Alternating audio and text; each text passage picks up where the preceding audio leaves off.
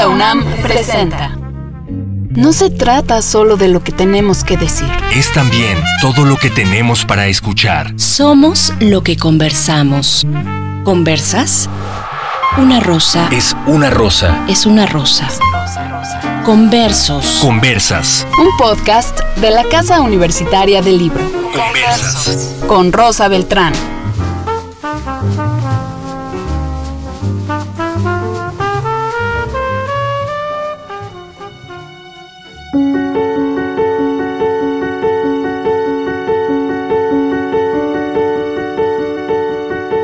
Según las noticias más recientes, estamos a un paso de volver a la normalidad.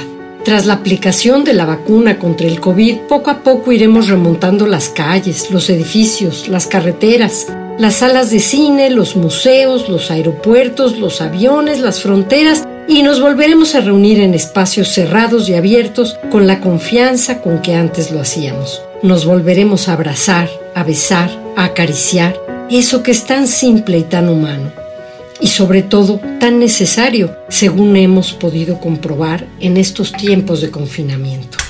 ¿Cuánto de la antigua normalidad hemos perdido? ¿Y qué consecuencias habrá tenido y sigue teniendo? En muchos momentos de la historia ha ocurrido que el mundo conocido da un vuelco de 360 grados y se transforma y nos obliga a adaptarnos al grado de creer que siempre había sido como lo estamos viviendo. Algunos escritores y artistas han registrado el instante en que todo cambia, ese en que de pronto ciertos ritos y conductas nos dicen que el mundo no volverá a ser lo mismo. Y bien, ¿qué pasa cuando creemos que se ha perdido el mundo normal? ¿Qué significa en el día a día la pérdida de la normalidad? ¿Y cómo han reaccionado ciertos grupos sociales ante el fenómeno de haber extraviado un mundo que hasta hacía poco era familiar y en el que se conocían las reglas del juego?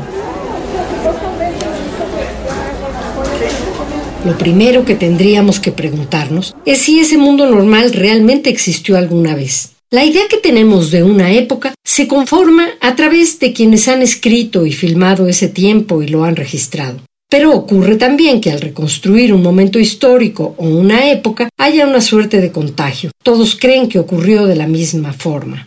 Es que siempre se escribe a toro pasado la historia. Pero ¿qué pasa cuando se escribe el presente, el cambio mismo? La normalidad se ha perdido y recuperado muchas veces en la historia. Pensemos, por ejemplo, en la gran transformación que representó el fascismo primero y después la ocupación nazi en distintos países de Europa.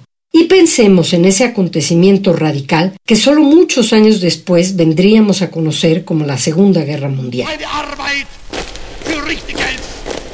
Ahí es donde me quiero detener. En obras que fueron escritas en el momento mismo de los hechos, con una voluntad de narrar el cambio desde el seno íntimo de la vida doméstica, de la vida personal o de la vida de las familias.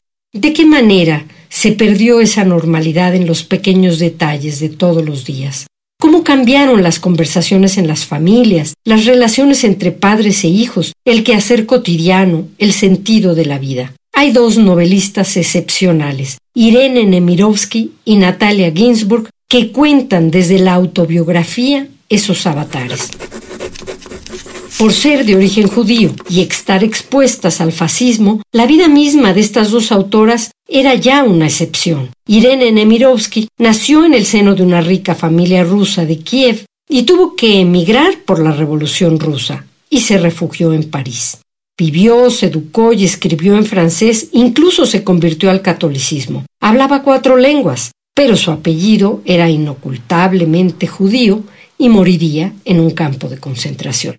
Por su parte, Natalia Ginsburg, italiana, vivió en Turín, donde pasó sus primeros años. Sufrió la represión del fascismo de Mussolini, era amiga de varios opositores a ese régimen, entre otros del escritor Cesare Pavese, quien se suicidó, y del propio León Ginsburg, con quien ella se casó y quien murió en la cárcel.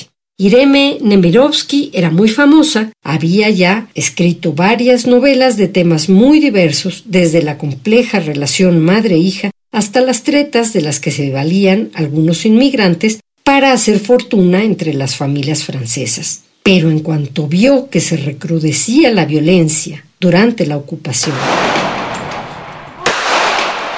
aún en un clima de aparente normalidad para algunos, se puso a escribir y guardó el manuscrito de su obra maestra, Suite Francesa, una novela dividida en varios tomos, en una bolsa. En esa suite francesa registró los cambios de vida de un momento a otro durante la guerra.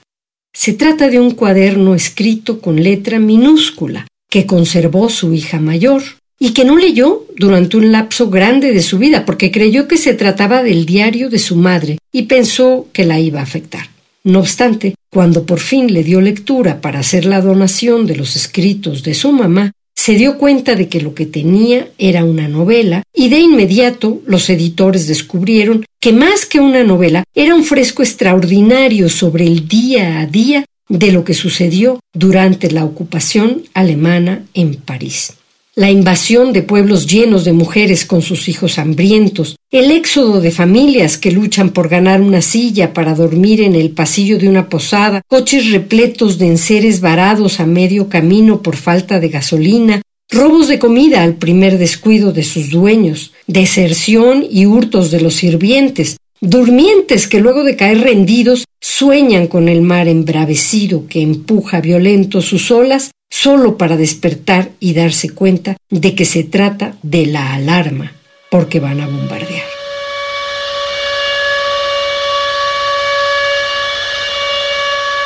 El primer síntoma de que se ha perdido la normalidad es el mismo de cuando ocurre un naufragio.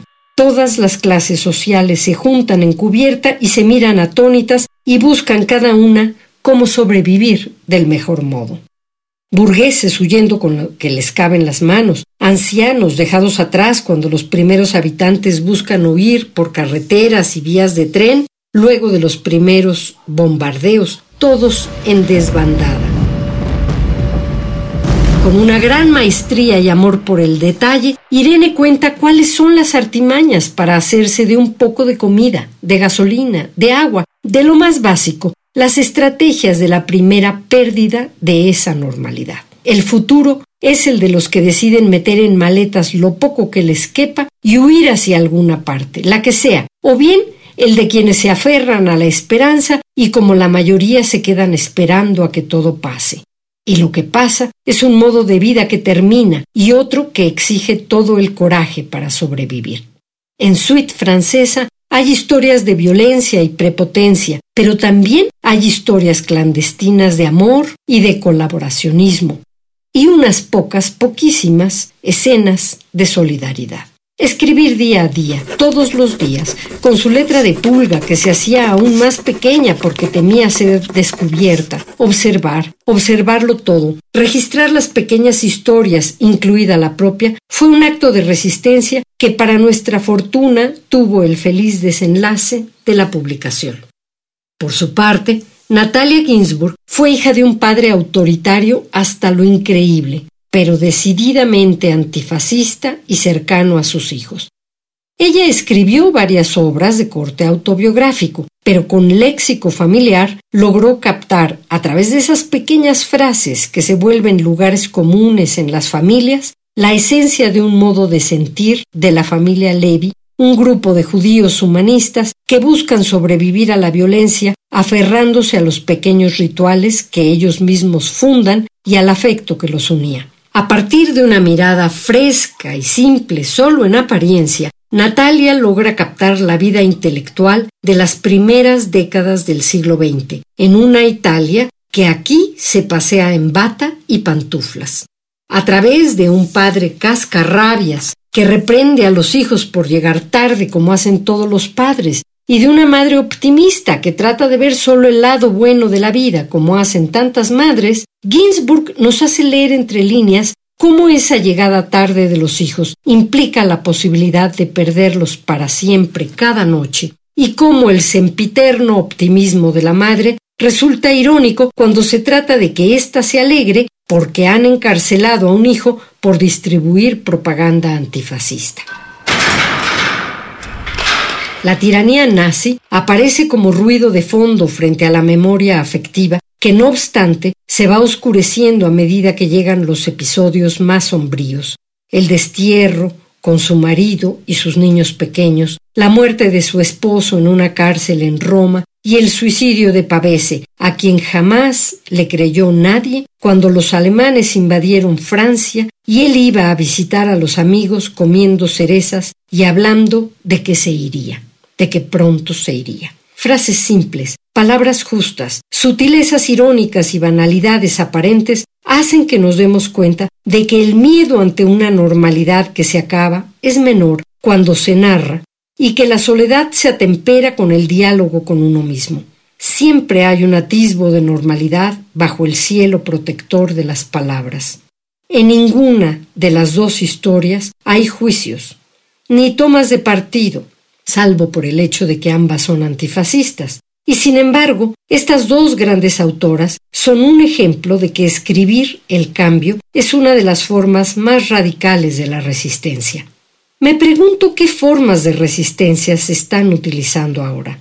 ¿Cómo se logrará remontar la enfermedad, las muertes de las familias, la pérdida de la casa o el empleo, la convivencia violenta de algunos hogares, la enseñanza de los niños a distancia y los adolescentes en línea, sin posibilidad de convivir con sus compañeros y jugar con ellos, las carencias de quienes ahora se aferran a la vida en la pandemia, el desempleo, la soledad, el aislamiento.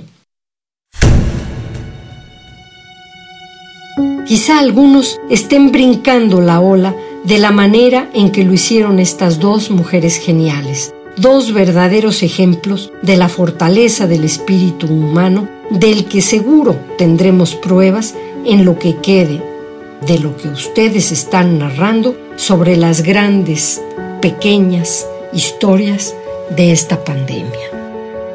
Cultura UNAM presentó